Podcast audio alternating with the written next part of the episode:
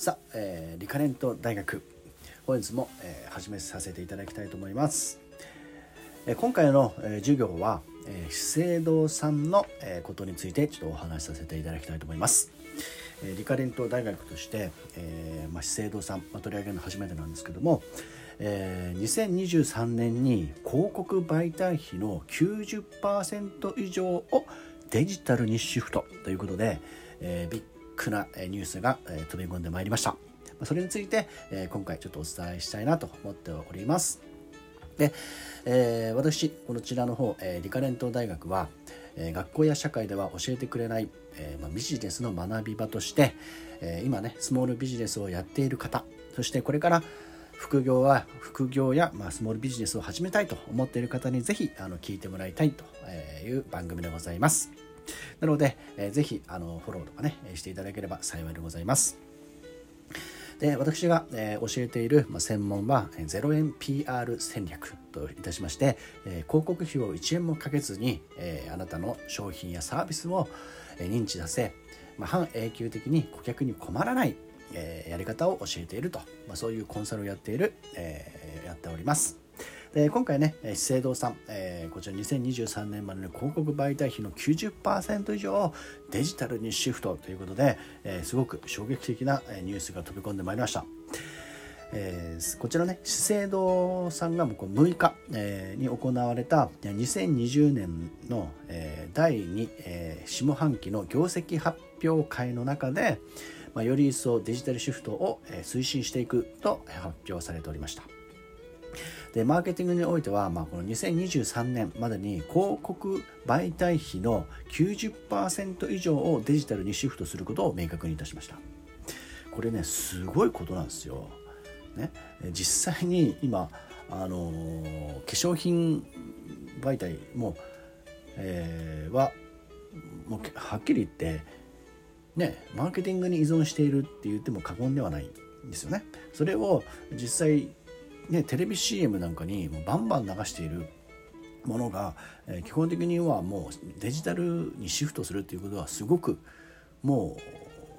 何て言ったろうね。もう本当に賭けと言ったら賭けかもしれません。でもそれをまやっていくと。いう資生堂さんはもう訴えてきました。で実際にね今あのどういうことなのかというと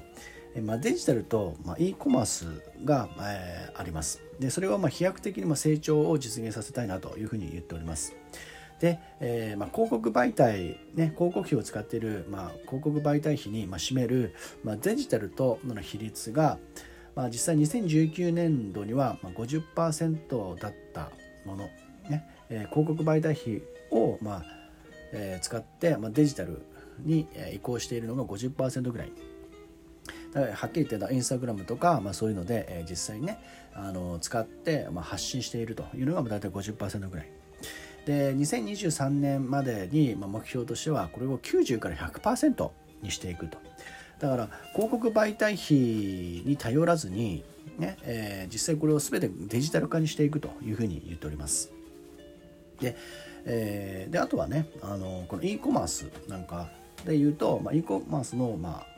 業績、まあ、功績を言うと2019年まで言うと、全社、ね、資生堂の全社で約13%のものが2023年までには25%ぐらいまで上げていきたいというふうに言ってます。で中国でもね資生堂大人気です。中国の、まあ、e コマースでは今現在2019年度では34%ということで、えー、実績でただったものが2023年までは50%まで上げ上げていきたい。約だこれから今で言うと2000、まあ、2年後ですね。2年後の業績では50%まで上げていきたいというふうに言っております。で、まあ、こういうので具体的に何がどうよくわからないかもしれないんですけども、まあ、デジタルにシフトということで、まあ、デジタルっていうことであの言わせていただくと まあえー、前にね資生堂さんが、まあ、インスタグラムと、まあ、インスタグラムやってて、まあ、コラボしてたみたいなんですけど、まあ、それではね、えー、インスタグラムでやってる、まあ、あの女優の、えー、土田太鳳さんと、えー、横浜流星君が、まあ、カップル役でね、資生堂のあの商品を、まあ、PR する、まあ、アピールするっていうね、えー、いう、まあ、そういった、えー、流ハッシュタグ流タオだったかな、うん、いうので、まあ、資生堂さんの商品をね、えー、使っていろんなことをアピールする。PR しているっていうあのものがありました。それがねすごく大人気で、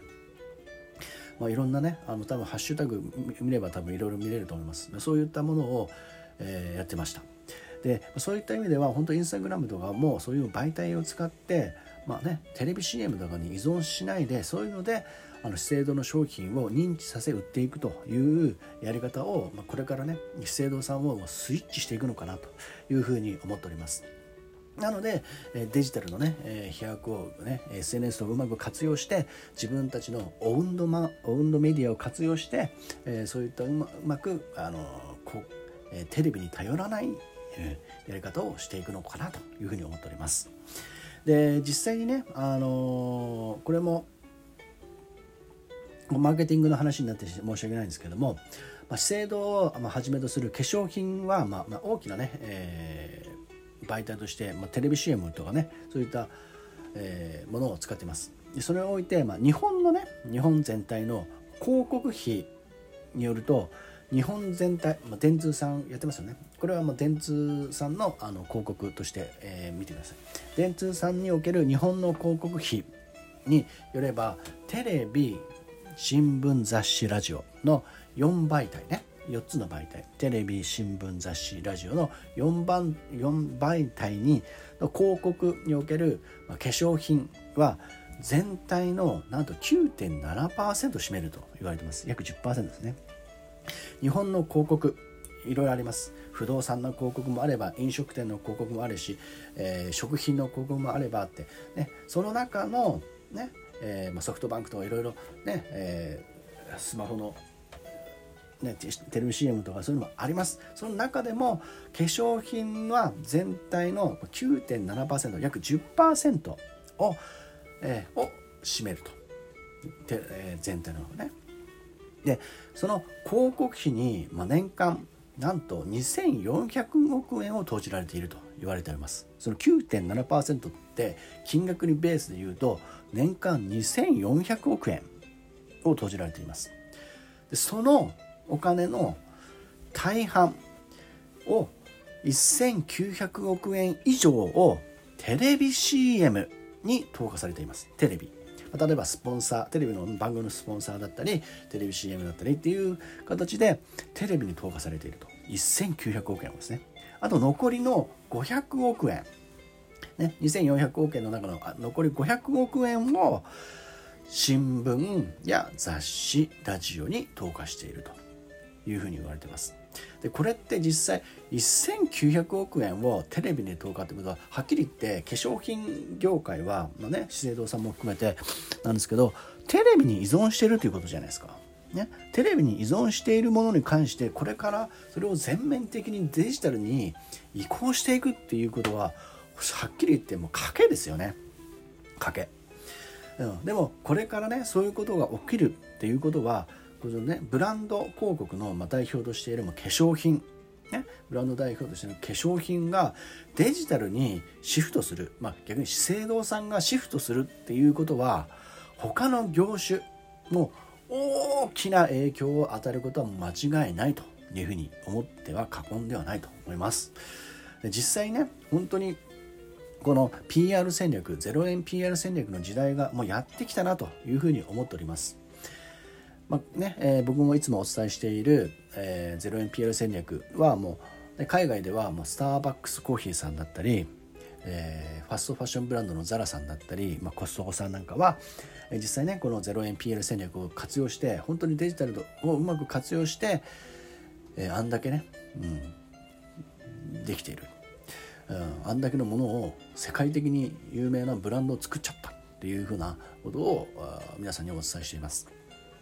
で、えー、スターバックスコーヒーなんかは本当に広告費を1円も使わずにあれだけの、えー、ね、を認知させたっていうものはもうすごいものがある。でもはっきり言ってねこれからの時代マーケティングっていうものはもう終わってしまったんですよね。なぜかというとテレビ CM いくらね、えー、バンバンこう流しても皆さん見ないですよね。なぜかというとドラマなんかや,、ね、やってる最中にテレビ CM が始まりました。その時に何か用を済ませてますよねなんかトイレ行ったり飲み物取り行ったり。でその間ね、えー、何分間の間に、ねまあ、次続きのドラマが始まったらまた席に戻り、ね、テレビの前に座りまた続きを見るという形をとってるかと思います。YouTube だって同じです。YouTube 見てて YouTube 広告が始まるといきなりスキップする。そんなのは当然ですよね。基本的に皆さん、